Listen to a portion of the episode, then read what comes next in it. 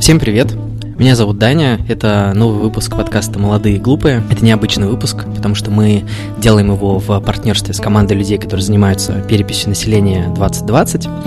И отчасти мне было интересно сделать такой выпуск по той причине, что э, я верю, что почти все или на 100% все в этом мире интересно.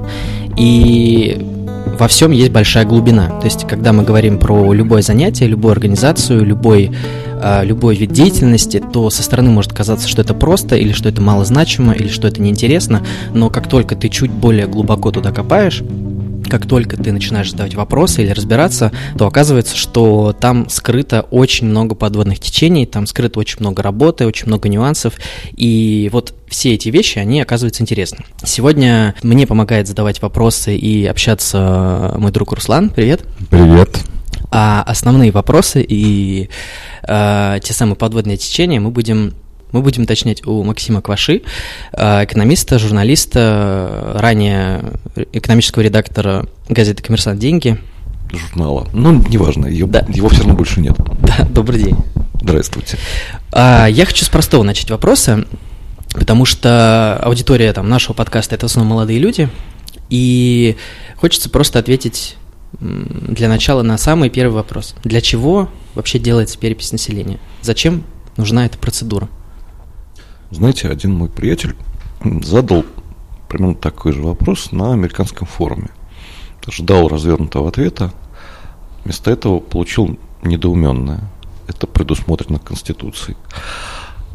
И это как бы не смешно, угу. потому что э, в Америке, стране, где перепись проводится традиционно, где самая длинная в мире история непрерывных переписей, это рассматривается как один из основных инструментов политической конструкции страны. А, и не только политической, но и все основы для государственного управления.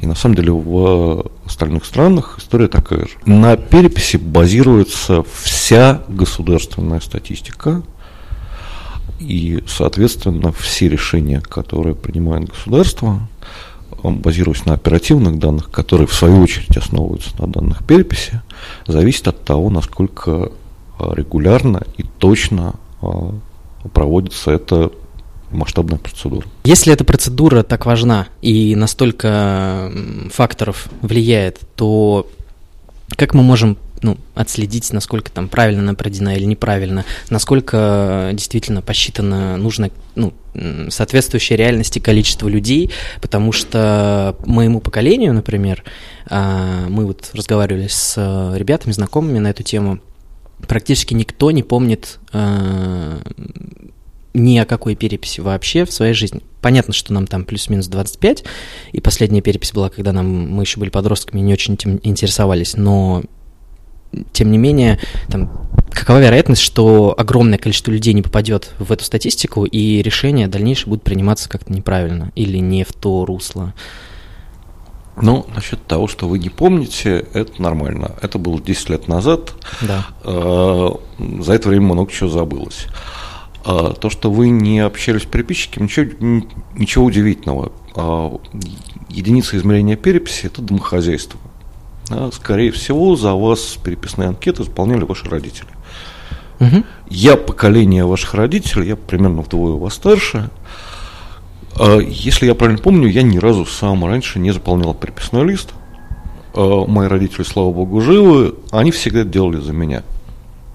Ну, то есть даже когда вы уже стали даже, взрослым? Как, даже когда я уже был совсем взрослым, все равно как-то по инерции они делали, делали за меня. Поэтому, на самом деле, для меня э, в каком-то смысле эта перепись будет, наверное, первой в жизни. Данил, возможно, имел в виду, что если я не помню о том, что перепись, э, может быть, типа, остается ощущение, эй, э, вы забыли спросить меня или что-то типа того. Вот. И сразу еще скажу по поводу актуальности. Сколько времени сохраняется актуальность переписи? Вот почему ее назначают 10 лет, почему не 5, почему не не 15, не 20. Не 15, не 20. И так, так ли это происходит в других странах, там, в более развитых, в развивающихся? Ну, смотрите, довольно много бывают способов проведения переписи в мире. довольно большое разнообразие. Я думаю, если я правильно понимаю, мы сейчас, мы сейчас не собирались говорить о том, как именно это все в разных странах происходит, но э, у вас в вопросе было минимум три. Давайте я попробую да. структурировать. Значит, почему почему э, проходит раз в 10 лет? Есть страны, в которых это проходит раз в 5 лет. Э, есть даже страны, где перепись делают раз в год. Но это немножко по-другому организованная перепись. А, слишком часто на самом деле не нужно. А, главная задача переписи – это откалибровать базу для статистических а, расчетов, для статистических вычислений, понять, какие очень значительные сдвиги произошли в структуре населения. В демографической структуре, сколько у нас людей в разных возрастах, сколько из них мужчин, женщин, а, где, а, в географической структуре, где они живут, в каких а, населенных пунктах, какого типа населенных пунктов, в структуре образования, какое образование у этих людей, в структуре брачности, в структуре детности, сколько, сколько детей, в составе, сем... в составе домохозяйств – а, на самом деле сейчас, вот я буквально только что э, вел серию э, тренингов э, по финансовой грамотности в Мурманске, и там мы, в частности, рассказывали про совершенно тектонический сдвиг, который сейчас происходит. Страна очень быстро переходит от так называемых многопоколенческих семей к семьям нуклеарным. То есть, если раньше одним домохозяйством, одним семейным бюджетом жило несколько поколений, дедушки, бабушки, родители, дети, внуки, иногда правнуки, да, то теперь самая распространенная модель семьи – это когда э, это взрослые люди плюс ребенок. Даже уже с дедушками и бабушками жить не принято. Угу. Да, это очень большой сдвиг. Он влияет на массу всего и в первую очередь на то, как устроены экономические отношения внутри семьи. Но это происходит повсеместно или больше в мегаполисах и в регионах ситуация плюс-минус одинаковая? Это происходит повсеместно, а другое дело то, что с разной скоростью. То есть нуклеарные семьи в Москве стали более распространены раньше, а, скажем, в южных регионах патриархальных там все еще довольно распространены многопоколенческие семьи. Ну, это, особенно, это культурные особенности. И, там, в частности, вопрос о том, насколько быстро происходит этот вот распад многопоколенческих семей в пользу нуклеарных, история крайне интересная для демографов. Угу. А когда они разберутся, в чем дело, это уже история крайне интересная для социальной политики, потому что от того, как сконструирована эта ваша семья, надо, надо специфическим образом конструировать мер, меры социальной политики. Дайте я, дайте я объясню, да, если у вас в семье есть пожилой человек, да, и если это многопоколенческая семья, кто-то из младших поколений может за ним ухаживать. А если эти очень пожилые люди э, живут а, уже одни, э, без детей, внуков и правнуков, то им нужно иначе помогать. Угу. Им нужно помогать, чтобы к ним приходила медсестра, какие-то специальные люди, которые ухаживали за ними. А, это другая конструкция социальных сервисов. Mm, ну, это на самом деле очень похоже на хороший пример того, как э, данные, полученные от переписи, влияют на реальные ну, на реальные дела. Да, а, причем обратите внимание, вот то, что а, многопоколенческие семьи а, уступают место нуклеарным, было известно довольно давно, уже это, это спрогнозировано. Довольно много появляется уже сервисов по уходу, и это предусмотрено, там, в частности, национальными проектами. Угу. А, но теперь настало время уточнить, какова скорость этого процесса в действительности – да, насколько быстро надо разворачивать эти патерналистские сервисы, чтобы те же старики не остались без ухода. И другая сторона, и другая сторона той же самой медали. Да, у нас была многопоколенческая семья, где с маленькими детьми а, помогали сидеть бабушки. Ну, как правило, На, наоборот. Как правило, бабушки наоборот, да. Теперь молодые семьи живут отдельно, угу. а значит, нужно больше ясель, больше детских домов, Ой, извините, детских садов. Я, я оговорился. А это, а, а это огромная проблема. Если помните, несколько лет, несколько лет назад э, в России и во многих, во многих городах, в Москве в частности, была страшная проблема. Не хватало мест в детских садах. Да, ну она во многом и остается. Э, вот сейчас, говорят, с ней стало лучше, но я не специалист, не знаю. Да? Угу. Там э, в действительности, э, судя по всему, во многих регионах просто власти просчитались, не, не поняли, как не поняли, как меняется демографическая волна, дем, демографические волны, не поняли, что детей, детей стало на некоторое время больше, чем, чем было, и просто не успели приспособиться с местами в детских садах. Но там была ошибка, видимо, связанная просто с демографическими волнами. А демографические волны это когда у нас э, меняется численность э, людей э, в, разных, в разных возрастах. Это происходит по, по многим причинам, отчасти из-за э, из-за эхо Великой Отечественной войны. Угу, угу.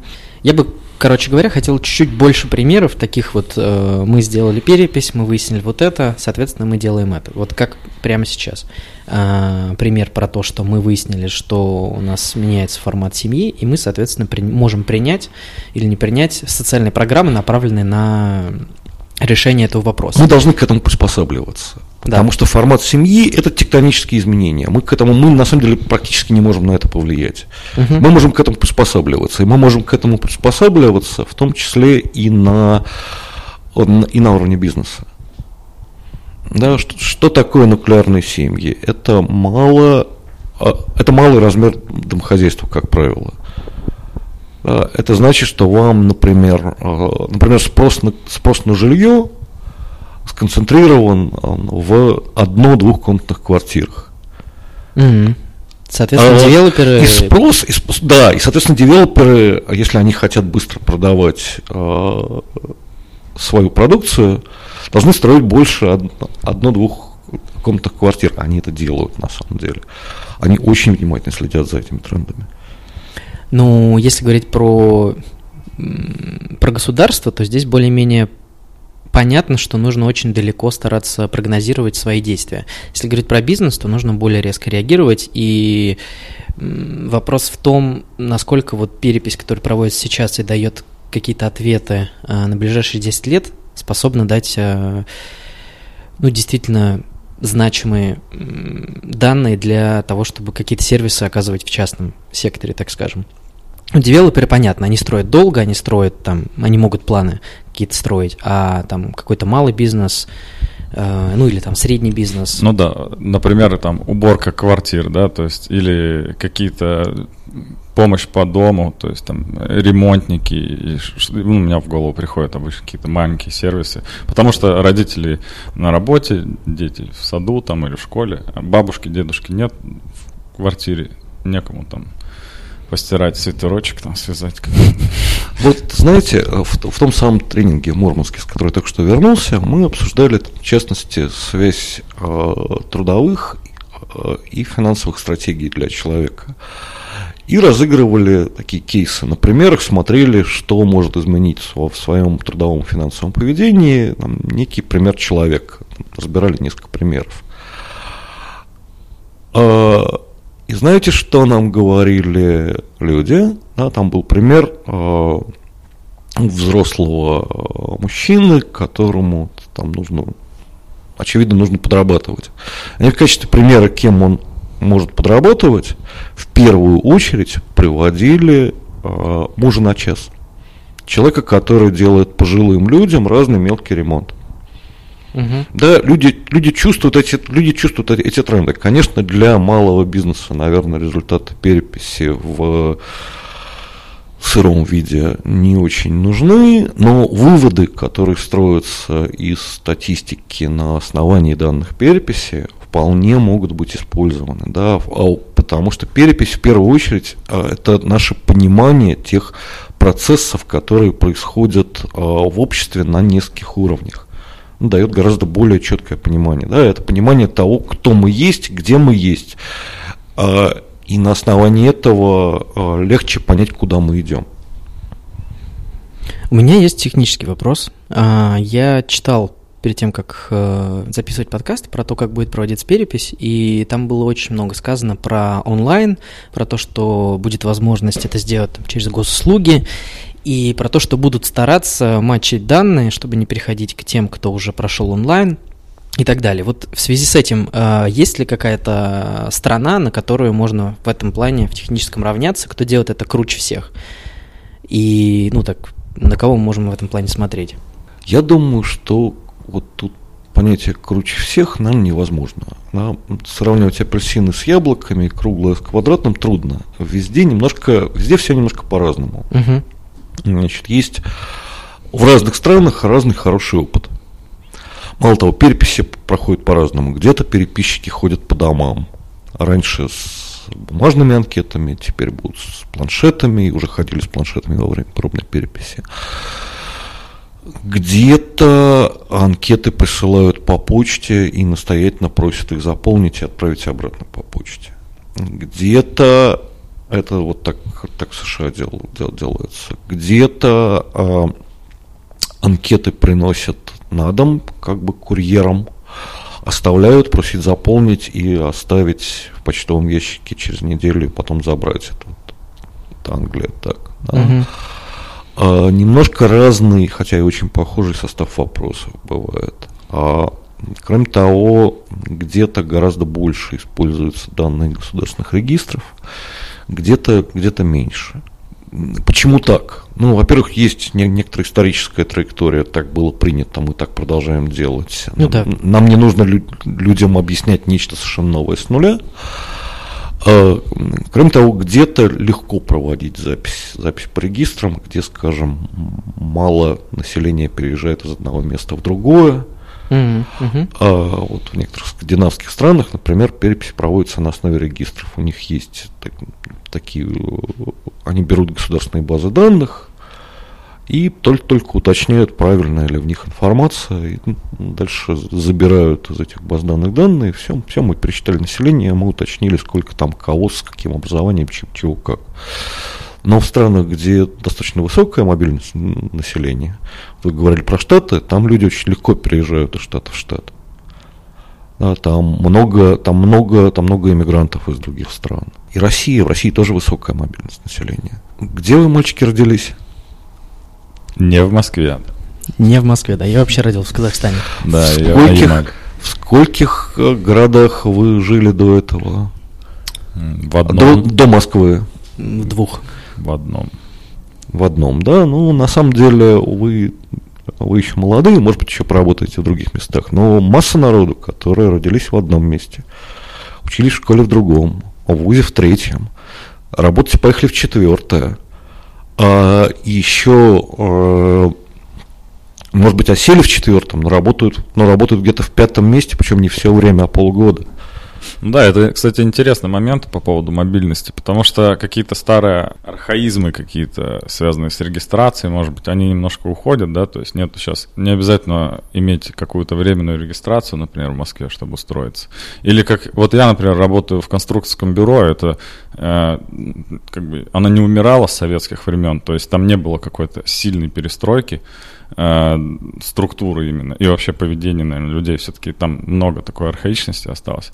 И мне первые месяцы каждый, ну, каждую пару недель говорили, типа, принеси временную регистрацию ну, просто так положено. Я такой, типа, ну да, да. Так, несколько месяцев не приносил, и потом все успокоились. Но, короче, это... Ну, временную регистрацию, нам получить нужно, ну, например, для того, чтобы нам нормально пользоваться ну, медициной, если, не, не дай бог чего. Ну, и мы... опять же, для того, чтобы милиция не слишком интересовалась. А сейчас вроде отменили. И, кстати, с медициной тоже нормально. То есть мне, у меня карточка есть, вот это ОМС, и я прикреплен к местной московской поликлинике. Но это я вообще к чему? К тому, что вот эта мобильность, э, ну, какой-то уход от каких-то старых э, форм учета, она ну, должна привести к тому, что мы должны использовать какие-то новые технологии и в переписи. Вот и как меня, например, э, замотивировать, чтобы я вообще переписывался? И вот второй вопрос вместе с этим. Зачем мне это нужно? Именно как просто человеку, который, которого переписывают. Ну, смотрите, значит, Опять, кажется, два вопроса. Да, я такой double человек. Значит, э, во-первых, мобильность, конечно, не новое явление, и не нужно его э, связывать с учетом. Мобильность это просто где человек живет, работает, статистиков не интересует, нигде вы зарегистрированы, нигде конкретно вы работаете. Их интересует, где вы живете. Да, где и как вы живете. Вот, вот, вот что интересует переписи. Да, это данные не для милиции, не для налоговой. Это данные для нашего понимания, как устроена наша страна. Это как бы первое, и на самом деле это одновременно и второе тоже. Э, есть страны, где участие в переписи обязательное, и даже где штрафуют за то, что ты отказался участвовать в переписи. Причем там в той же Англии там какой-то большой штраф, несколько сотен фунтов, если я правильно помню. Но это если доказано, что ты намеренно отказался в участии. Ну, это кнут, да, а пряник? Да, в России этого нет, в России там... Только э, пряники. Пер, перепись за переписью э, говорят, что не будем мы штрафовать. Пряников особенных тоже нет. Но в России идея в том, что перепись это общественный долг человека. Да, а то, что это в каком-то смысле мы все хотим понимать, в какой стране мы живем, вот это понимание – это общественное благо. Нам всем будет лучше от того, что мы будем знать, что здесь происходит, как устроена жизнь, чтобы а, властям было проще организовывать те общественные блага, которые мы строили, э, которыми мы пользуемся, простите, чтобы в правильные места строить дороги, чтобы э, правильное количество маршрутов общественного транспорта организовывать, чтобы рассчитывать школы на правильное количество мест, чтобы были детские сады и поликлиники, чтобы появлялись э, в тех местах, где они нужны, э, медсестры по уходу за пожилыми, а в тех местах, где пожилых мало, наоборот, не тратить лишние деньги. Перепись дает в этом смысле очень подробную информацию. Если использовать ее по уму, можно гораздо лучше выстраивать э, государственную политику на очень многих разных уровнях и одновременно давать бизнесу информацию, где его услуги будут лучше востребованы, а куда, наоборот, лезть не надо. Да, это в общем, в общем-то, вы правильные вещи говорите. Но вот я просто представляю, вот э, я сижу дома и пью чай, и ко мне приходит человек ну, и говорит, дружище, давай перепишем тебя немного. Я говорю, ну, я занят, можешь прийти через 10 лет, пожалуйста. Вот. Как, э, чтобы ему сделать такое? Как, э, может быть, есть какие-то... Ну, в данном случае, э, в, в следующем году он тебе посоветует через госуслуги пройти, наверное. Нет, не в следующем году, а просто в этом, вот, да. Да, вот это проще раз... было бы, конечно. Вот смотрите, есть в этом году, есть в этой переписи 2020 года возможность сделать все это, не отрываясь, не отрываясь от компьютера или даже, или даже от телефона. Это можно пройти электронно. Вот удивительная вещь. А, если а, еще совсем недавно нам было проще открыть дверь, переписчице, с ней немножко полюбезничать и за 15 минут выполнить гражданский долг, то теперь нам проще немножко постучать по кнопкам на сайте госуслуги. Я сейчас вспоминаю сразу штрафы за ГИБДД, да, если ты заплатил сразу, тебе там минус 50% скидка. И тут тоже может быть интересный момент придумать. Ты переписался, и тебе там, допустим, какой-нибудь имущественный налог там 10% скидочка. Ну, замотивировать. Ну, вот вы, вот вы уже торгуетесь. Но на самом деле, на самом деле тут надо, тут надо понимать очень простую вещь, что э, думайте об этом не как о скидочке, а как о большой коллективной пользе, которая будет э, всем того, что и вам в том числе, от того, что вы э, заполните вот эти несколько граф э, в переписной анкете. Думайте о том, что придется меньше ждать автобуса, что на дорогах где-то станет меньше пробок. Я чуть-чуть хочу отойти от технической части вопроса переписи. Мы недавно обсуждали с друзьями такой вопрос, как национальная идентичность и национальность. Ну, вот так вот противопоставляя эти понятия. Я приводил такой пример. говоря про, например, Соединенные Штаты или говоря про Францию, например, где ты можешь назвать себя американцем, если у тебя есть гражданство этой страны, и, в принципе, это никак не очень сильно привязано к твоей национальности, так скажем, как ты выглядишь, там, чернокожий, ты светлокожий, э, какие у тебя корни и так далее. И учитывая то, что у нас, как и у Соединенных Штатов, многонациональная страна, у нас там было прошлое э, еще более многонациональное там с СССР, почему так и не получилось э, ну, скажем так, на таком общенациональном уровне ввести какое-то очень понятное всем э, обозначение жителя вот э, нашей страны, которое после распада СССР перетекло бы дальше в Российскую Федерацию. У нас все-таки, мне кажется, очень сильно разграничивают по, там, по национальности, нежели чем это делают в там, Соединенных Штатах, хотя по количеству людей, которые там проживают, по их различиям и по количеству национальностей, мы довольно схожи. И там ты можешь сказать, что там я американец, или у себя в переписи населения э, в процедуре, которая проходит в твоей стране, в национальности, наверное, ты можешь указать просто американец, не ссылаясь на какие-то э, тонкости. Вы знаете, на самом деле надо уточнить, что именно можно э, как именно устроена американская анкета в том, что, в том, что касается национальности, не знаю просто. Uh-huh. Да, я помню, я какое-то время жил, жил в Америке, и я помню, там э, в банковских анкетах э, просили указывать расовую принадлежность.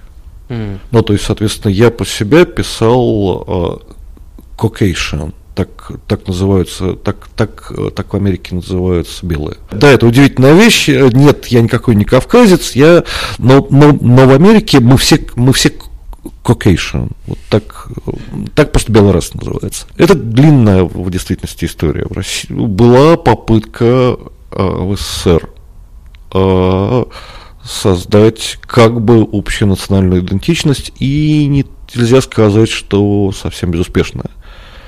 Был термин э, советский человек, угу.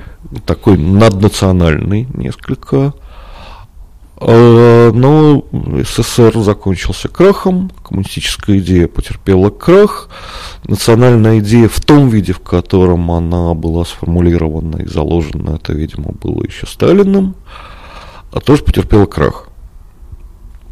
А, была попытка а, в 90-е годы и, наверное, в начале нулевых, я не помню, когда она закончилась, как-то очень э, незаметно сошла на нет, ввести такую терминологию, которая бы позволяла уйти от национальной самоидентификации, было слово «россиянин». Угу. Но... Оно и есть, в принципе. Нет, оно есть, но оно не прижилось в качестве самоидентификации, самообозначения. Но есть очень большое, есть довольно большое различие между, э, между Америкой и Россией. Америка всегда э, уже не первое столетие позиционируется как плавильный котел. Да.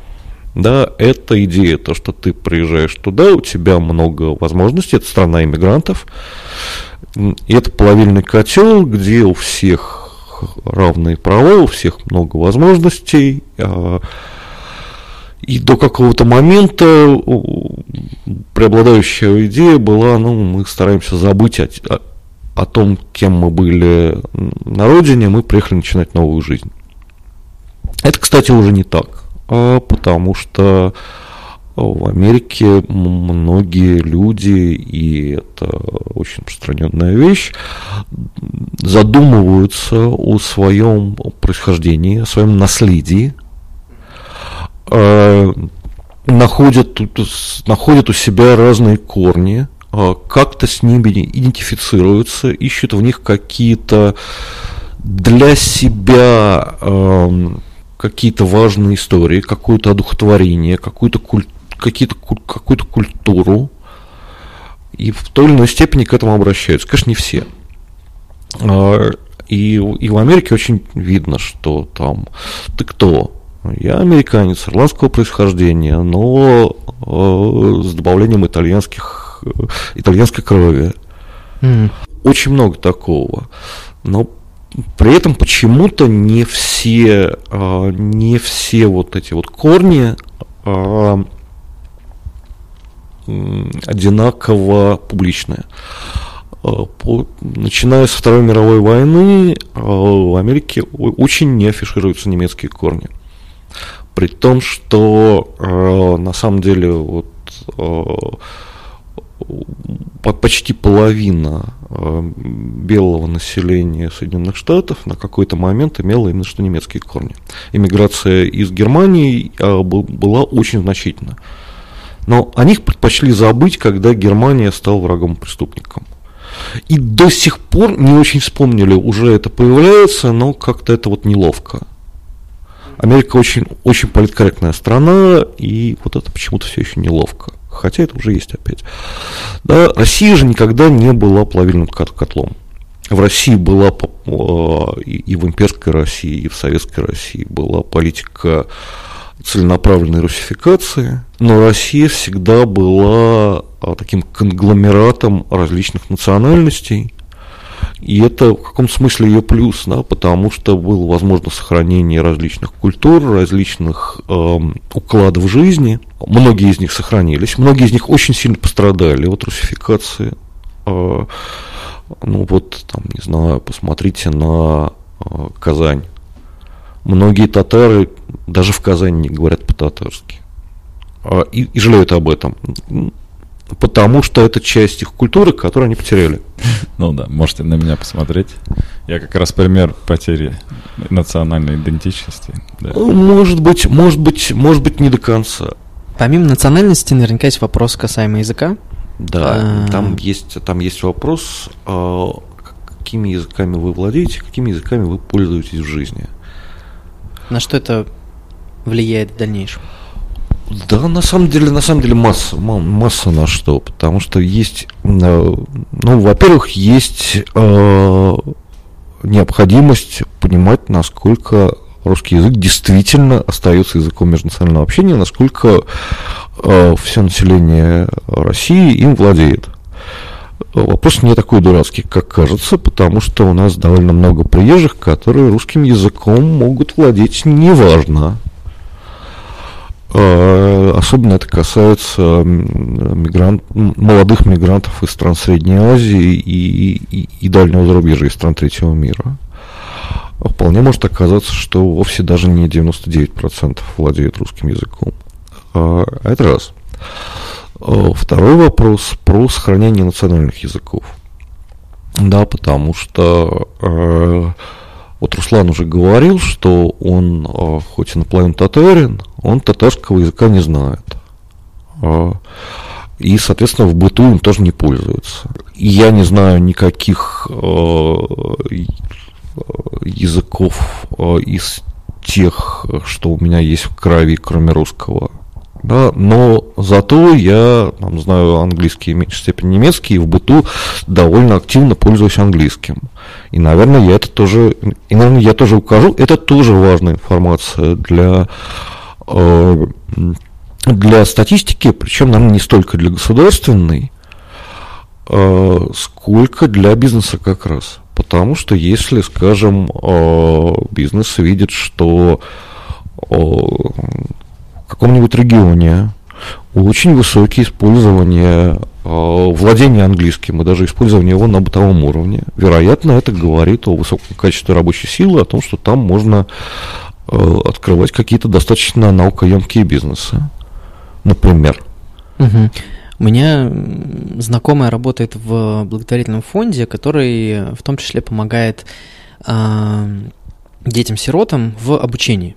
А, и она преподаватель как раз русского языка, и она рассказывает интересную вещь про то, что сейчас очень много детей а, как раз-таки от а, мигрантов, которые приезжают на работу в Россию, от молодых людей, и у них знание русского языка, оно хоть и есть, но намного... Рудиментарное. Да, рудиментарное. И программа преподавания этого языка русского, она должна быть совсем другой, нежели чем для тех, кто уже хорошо знает русский. А таких людей, таких кадров, учителей, которые могут преподавать русский как иностранный, их, естественно, немного. Да, конечно. А, то есть, на самом деле, а, проблема это в некоторых районах Москвы. Вот, например, на северо-востоке, в районе, в районе Дегунина, в районе Тимирязевской, прямо ощущается на бытовом уровне, потому что э, в младших классах много детей, которые неважно говорят по-русски, которым нужна специальная, специальное дополнительное догоняющее образование, потому что, ну, мало того, что это поможет самим этим детям, так это еще не будет мешать детям, у которых русских, русский родной, получать нормальное образование. Но то, что вы сказали, это программа адаптации детей – а есть детям проще учить язык, они вот его схватывают на лету, так мозг наш устроен. А взрослым, у которых неважно с языком, нужны свои программы адаптации. И это, и это тоже может быть учтено. И э, это то, что, то, через что Западная Европа уже, уже прошла, и то, что они э, научились делать, когда у них был очень большой приток э, иностранных рабочих в 60-е годы из Северной Африки во Франции, из, из Турции в Германии, там, э, целая огромная история про то, как это делается. Это делается, это делается уже и в России, но, может быть, это надо гораздо активнее делать или немножко иначе. И то, что, что именно происходит, и, соответственно, то, как именно вот эти программы адаптации организовывать, мы тоже гораздо лучше будем понимать, когда будем видеть результаты переписи. Ну, наверное, не мы, а те, кто, а те, кто этим профессионально занимается. Да, статистики те самые. Ну, на самом деле уже не статистики. На самом деле уже как раз э, профильные специалисты по, э, я, не знаю, как, как они называются, вот по адаптации, наверное, это какие-то миграционные службы или при них есть какие-то образовательные, это, не знаю, это Минобр, МВД, кто это, не знаю. Но это как раз уже не задача статистиков. Задача статистиков посчитать, сколько у нас таких людей и где. Угу. А уже задача людей, которые работают с этой проблемой, воспользоваться этой информацией а, и на основе ее принять какие-то решения, сделать какие-то выводы. А куда отправляют информацию Росстат? То есть он потом рассылает по всем министерствам, чтобы они какие-то решения принимали? Или Росстат, это... публику... Росстат, как и все статистики в мире, публикуют эти данные для всех в открытом угу. доступе. Угу. А, причем, а, насколько я понимаю, результаты переписи 2020 года будут опубликованы еще и в разных удобных для максимально широкого круга людей форматах, потому что ну, там не все, не всем легко работать с огромными таблицами или огромными базами данными, которые растут публикует mm-hmm. по результатам прошлых переписей. Но есть надежда, что удастся э, результаты переписи 2020 года представить в удобном для восприятия простым человеком виде. Mm-hmm. В инфографике такой. Ну, я думаю, что это... Я не знаю, как это будет выглядеть, но по моим представлениям это будет просто вот современная такая интерактивная инфографика, которая будет позволять строить э, любые представления в том виде, в котором, в котором вам нужно. А когда в России первая перепись была не в Новой России, а в целом? 1897 год. Кстати, проводилась она с, с американской технической помощью. А в какой части? А там были такие машинки для проведения переписи, что-то вроде э, автоматов для чтения перфокарт, если кто-то помнит, что это такое. Нет. Э, это бумажки я, я с дырочками. Да, да, да, да, да, да, которые, Пом, помню которые, которые Америка тогда, которые Америка тогда одолжила России для проведения переписи. Вот в музее Росстата такая машинка есть, э, удивительный агрегат. А следующее проводилось э, также через 10 лет или уже Нет, там... события перевернулись немножечко? Там э, из-за первой русской революции там даже до конца не досчитали. Когда была первая в Советском Союзе, я забыл. В 26-м, да? Да, нам подсказывает со стороны. 1926 год. Это первая перепись в Советском Союзе. И там она также проходила раз в 10 лет до там 89-го. Там получается. были, да, да, э, там, был, там были перерывы. А за всю историю переписи в России, были ли какие-то массовые фальсификации? Ну вот, э, может быть, не такие значимые, так скажем, но какие-то там, вот мы разговаривали до этого с ребятами, что якобы там женщин меньше указывали при первой переписи, якобы это было не так важно, или... Не-не-не, вот здесь вы просто путаете. Значит, э, дело в том, что самые самые первые процедуры, похожие на перепись, а, были еще в средние века, какие-то времена, возможно, примерно Ивана Грозного, но там, там, там идея была другая. Там, во-первых, считали дымы, там не считали людей совсем. Дымы это что? Дымы, ну, это количество очагов. Вот дым, э, там, можно было бы сказать, из трубы, только это происходило еще в те времена, когда топили в черную, поэтому труб не было. Там, там идея была, во-первых, посчитать количество хозяйств, чтобы понять, сколько у вас там землепашцев, а во-вторых, чтобы понять количество взрослых мужчин, чтобы оценить то, что сейчас называют мобилизационными возможностями. Ну, угу. пот- да, понятно. Пот- потенциальных воинов посчитать.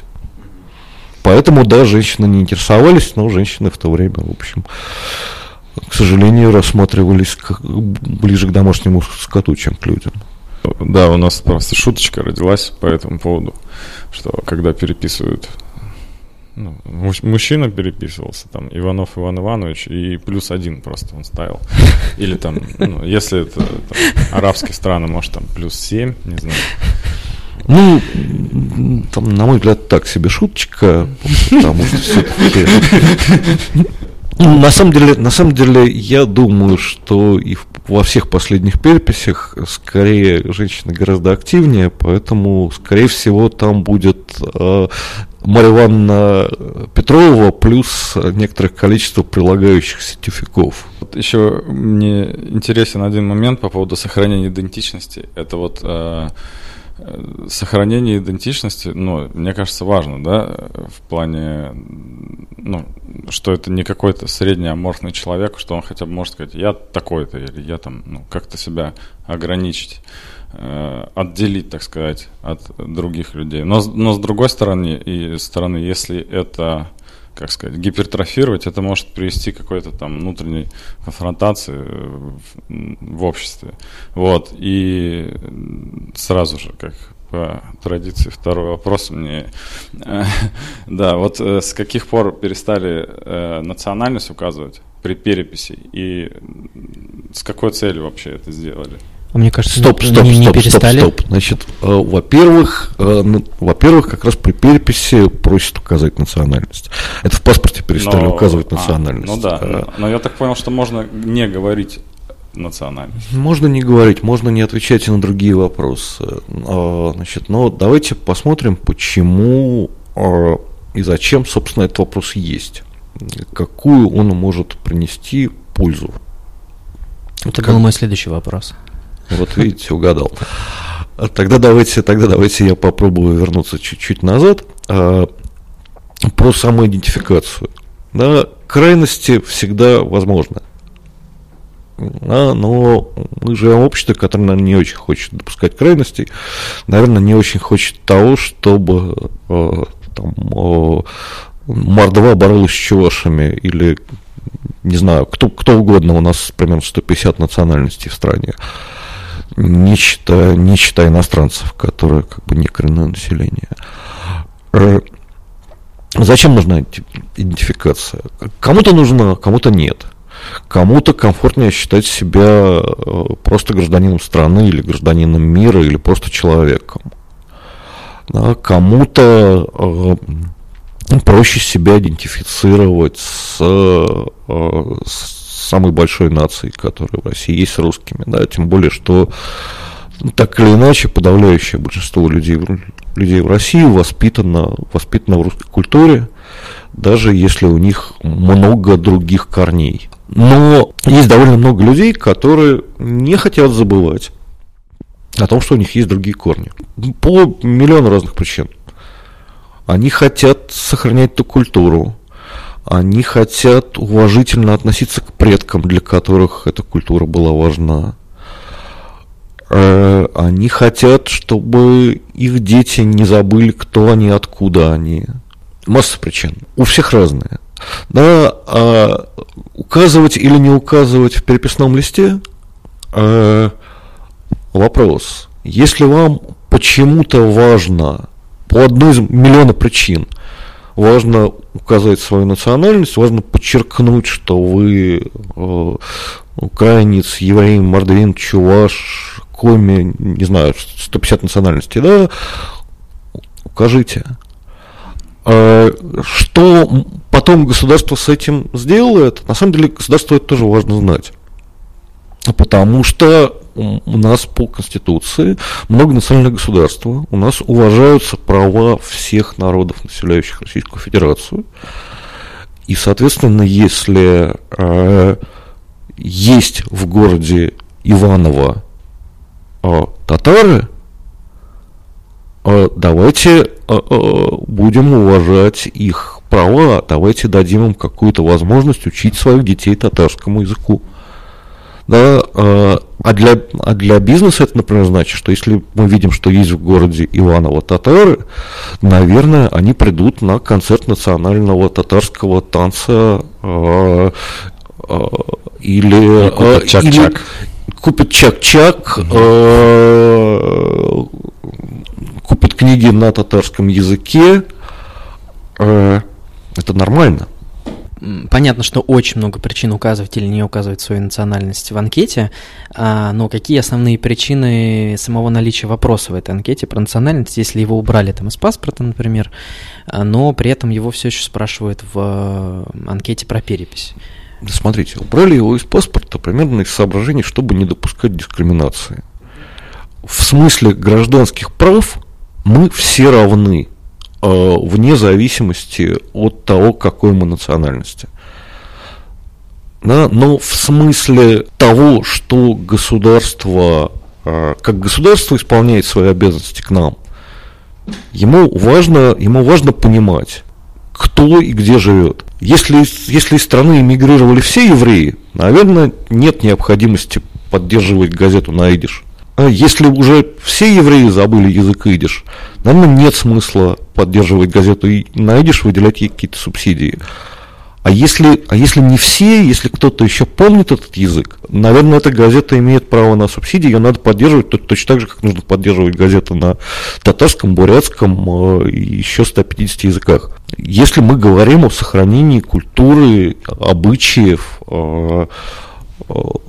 народов страны. Вы затронули Казань, я вот просто сам этнический наполовину татарин, у меня отец татарин, воспитывался я, в, ну, татарский не знаю, знаю только русский. Культурно я, наверное, русский, и даже не знаю, как себя идентифицировать правильно, ну, но, наверное, стал бы считать себя русским. Так вот, э, в Казани интересный момент есть. Там впадает река Казанка в Волгу, и там э, такой монумент стоит. И, как рассказывал экскурсовод, на этом монументе было когда-то написано за победу над татарами. вот. И, по-моему, в 90-х годах это все убрали. Ну так, такой моментик. Но, а, вот еще момент, э, может быть, вы прокомментируете. У меня приятель э, часто ездит за границу, и он говорит, что люди, ну, он в Европу в основном ездит, люди в Европе молодые, они, ну, выглядят, может, по-разному, но одеваются они одинаково, ведут себя примерно одинаково, все это смешивается в какой-то один суп, и все э, какие-то национальные черты национальной идентичности, они пропадают. Ну, может, взрослые еще сохраняют свои эти черты, а молодые точно, э, как сказать, теряют, да. Так, опять минимум, минимум два довольно разных и э, интересных вопроса. Значит, первое про Европу. Все-таки начнем с Европы. Э, Европа после того, как стала единой, да, действительно очень сильно глобализировалась. И если вы думаете, что Европа одина- одевается одинаково, э, нет, мы одеваемся так же. И на самом деле не одинаково одеваются. Э, на самом деле очень по-разному, точно так же, как мы с вами по-разному одеты. Э, множество несмотря на глобализацию, несмотря на вот этот вот огромный плавильный котел, в который превратилась не только Европа, но в связи с усилившимися миграционными потоками весь мир, Видели ли, видели бы вы толпу в Сингапуре или Гонконге, которая вот совсем космополитична, совсем, э, совсем разнообразна. Э, и нельзя говорить, что они одинаково одеваются. Да, мы потребляем похожие товары, похожие бренды, мы слушаем похожую музыку, но одновременно это разная музыка. И можно быть одновременно как бы человеком земли, человеком страны, человеком какого-то маленького народа и человеком какой-то маленькой культуры. Это не противоречит маленькой субкультуры. Да? Можно быть, там, любить какую-то специфическую музыку, э, быть, я не знаю, бурятом, э, никто другой из бурятов эту музыку любить не будет. Одеваться как, одеваться как э, это делают в богемных районах Сеула, но при этом, но при этом говорить, при, при этом говорить по-русски э, и по-английски работать в Париже. Это нормально.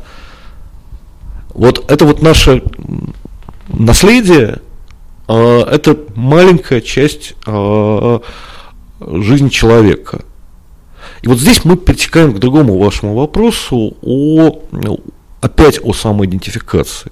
Да, у вас на самом деле прозвучал вопрос, кто я, русский или татарин? А что, что мешает быть и тем, и другим? А можно указать несколько национальностей в листе? Если я правильно понимаю, нельзя, но э, я на самом деле думал, когда сюда ехал, над вопросом, что делать, что делать людям, которые чувствуют себя причастность к э, разным народам. Я, я такой же, у меня несколько разных кровей. Я подумал, что, наверное, вам э, важно сохранение какой из культур, к которым вы причастны, вам важнее. Но это из разряда, кого ты больше любишь, маму или папу? Это не из разряда, кого ты больше любишь, маму или папу. Кого ты больше любишь, это такая эмоциональная оценка. Вот, знаете, я люблю, я люблю и маму, и папу. Они разные. Слава богу, живу пока. И мой выбор не будет определен тем, кого я больше люблю. Мой выбор будет э, определен тем, э, насколько я хочу, чтобы государство обращало внимание на поддержку э, культуры того или, того или другого народа. Конечно, в идеале кажется, что было бы хорошо, если бы был была возможность указать несколько. Вы понимаете, что это статистически катастрофически угу. сложно, да, вот э, э, представьте, какой, какой длины таблица угу. будет, если мы туда внесем не 150 национальностей, а все возможные э, перемешения, комбинации угу. метисов. Да. да, там в стране будет, в стране будет э, там полтора наполовину татарина, наполовину бурята, два с половиной э, на три четверти бурята, на, на, на четверть татарина, а вот теперь добавим еще, еще в эту смесь, вот у меня примешано минимум три или четыре крови, да, ну вот я буду так, такой, нет, я такой, такой буду не один, нас, такой, нас таких будет как минимум двое, у меня брат есть, да, родной. Но, э, нет, ну это просто невозможно. Ну, смотрите, принципе, вы в этой графе можете теоретически написать все, что угодно. Или не написать, да? Ну да.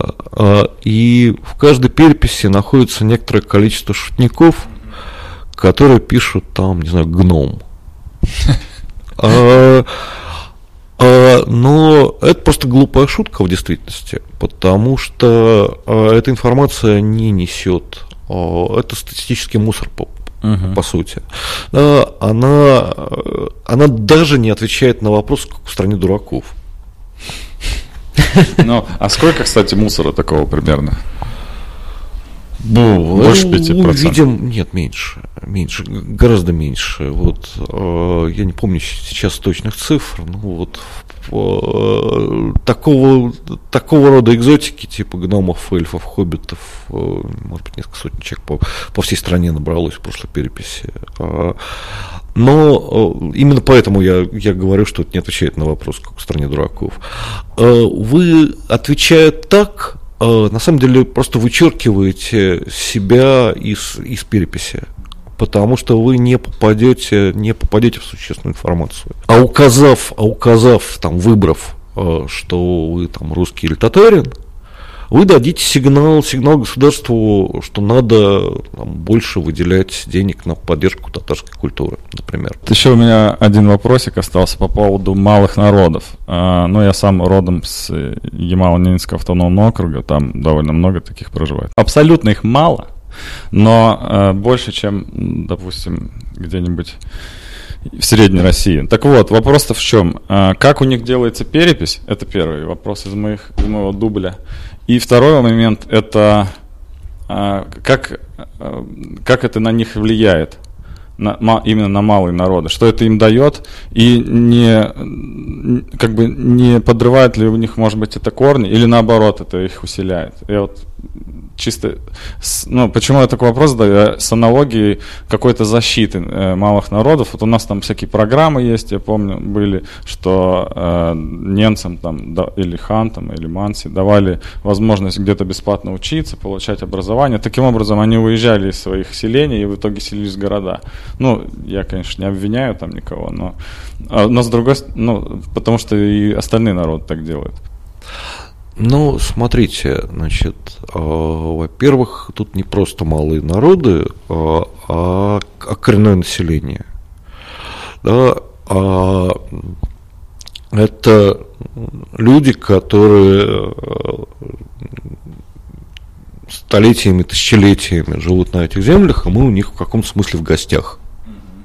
Да, это их земля, а, а у нас перед ними поэтому много обязательств, на самом деле. Ну, вот идея вот такая общая, а, культурологическая такая. А, в связи с этим у них есть некие, по сути, особые права, дополнительные по сравнению просто к правам граждан России.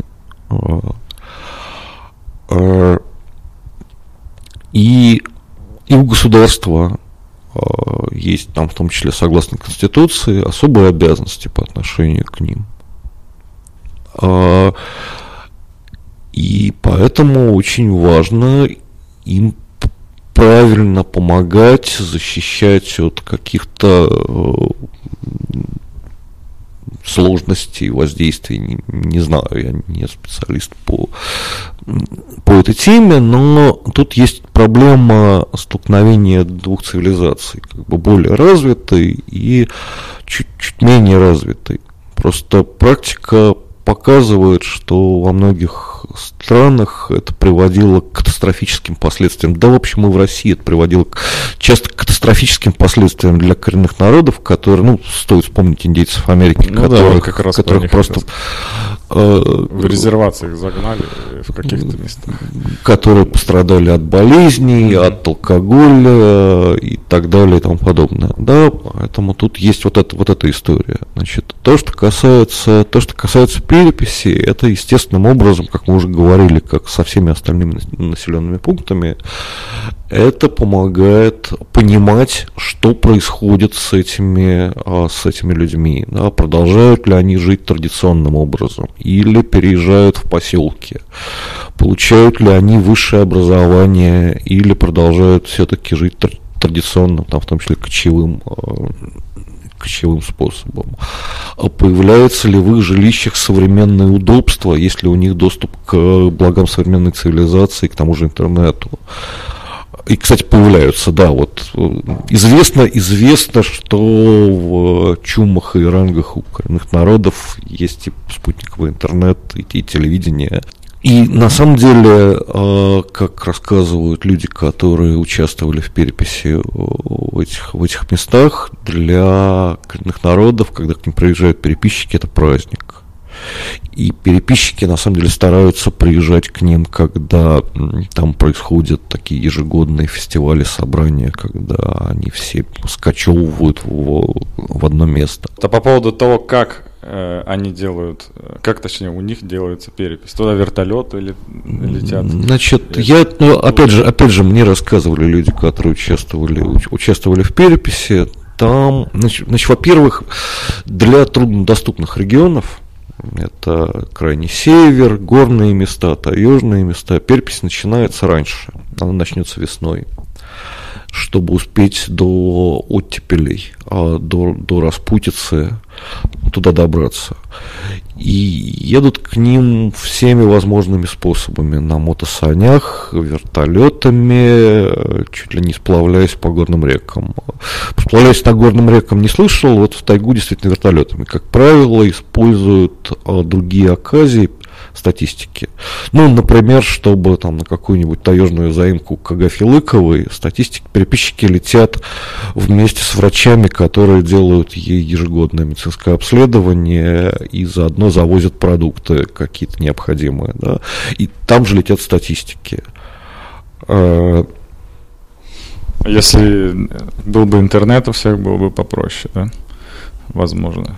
Госуслу... Госуслуги, ну, э, ЧУН, ну, на самом деле, на самом деле часто с переписчиками летят или едут еще и этнографы, еще антропологи, mm-hmm. которые пользуются вот этим случаем, чтобы э, более глубоко поговорить с с этими людьми, может быть, где-то записать какие-то там сказки, легенды, песни, где-то разобраться чуть глубже, чем позволяет перепись в том, как меняется э, быт этих людей. Это тоже распространенная история. А как бы за рамками переписи, но часто стараются совместить, потому что, ну да, действительно дорого лететь в тайгу или ехать на мотосанях за тысячу километров в тундре. Интересно, есть ли у них интернет? Где-то есть, где-то нет. Это зависит. Да, они выкладывают фоточки тоже в Инстаграм, пишут. Утро начинается не с кофе, а с строганины. восход солнца, восход солнца случается в апреле, да. Да. Увидимся на закате. Да, через несколько месяцев. Да. Глобально выглядит так, как будто бы это очень важно. Это прям это очень важно пройти. Ну, я понимаю, да, я к тому и говорю, что в общественном пространстве посыл к переписи населения, мне кажется, никогда не был связан с тем, что это важно, насколько это важно и как это может повлиять. И кажется, что это большая проблема. Ну, то есть люди там рекламируют на билбордах или где-то еще «приходите на перепись», но мало где видно какие-то очень важные тезисы и тогда, будет вот это или будет вот это. А если вы не придете, будет это и будет вот это. И до сегодняшнего дня, не считая тех статей, которые я прочитал с максимальным наличием воды внутри, даже у меня, готовясь к этому подкасту, не было понимания, что это имеет значение, я бы так сказал. Ну, понимаете, мы говорим с вами около часа. Но мы не затронули э, и десятой доли тем, связанных с переписью. Э, для среднего человека, конечно, э, выслушивать несколько десятков часов рассказов про э, важность переписи, про то, почему без нее нельзя, про то, как она, про то, как на нее опирается статистика, про то, как на основании этой статистики принимаются государственные и, и бизнес-решения. Ну, конечно, невозможно да, надо рассказывать, надо стараться рассказывать интересно. Но здесь есть еще одна проблема, то что статистики, лю, статистики люди э, очень, очень точные. Вот с ними, когда говоришь, они всегда говорят э, максимально математически точно. Угу. Сухо. Я вс- даже не то, что сухо. Э, помните старый анекдот про то, как математик и физик летят на воздушном шаре. И в один из дней э, физик записывает дневник. Видели стадо овец. Видели стадо черных овец. Математик записывает. Видели стадо овец черных сверху. Да, вот статистик, если бы с ними был еще статистик, э, он бы сказал, что э, видели стадо овец черных сверху по по крайней мере, на 30%.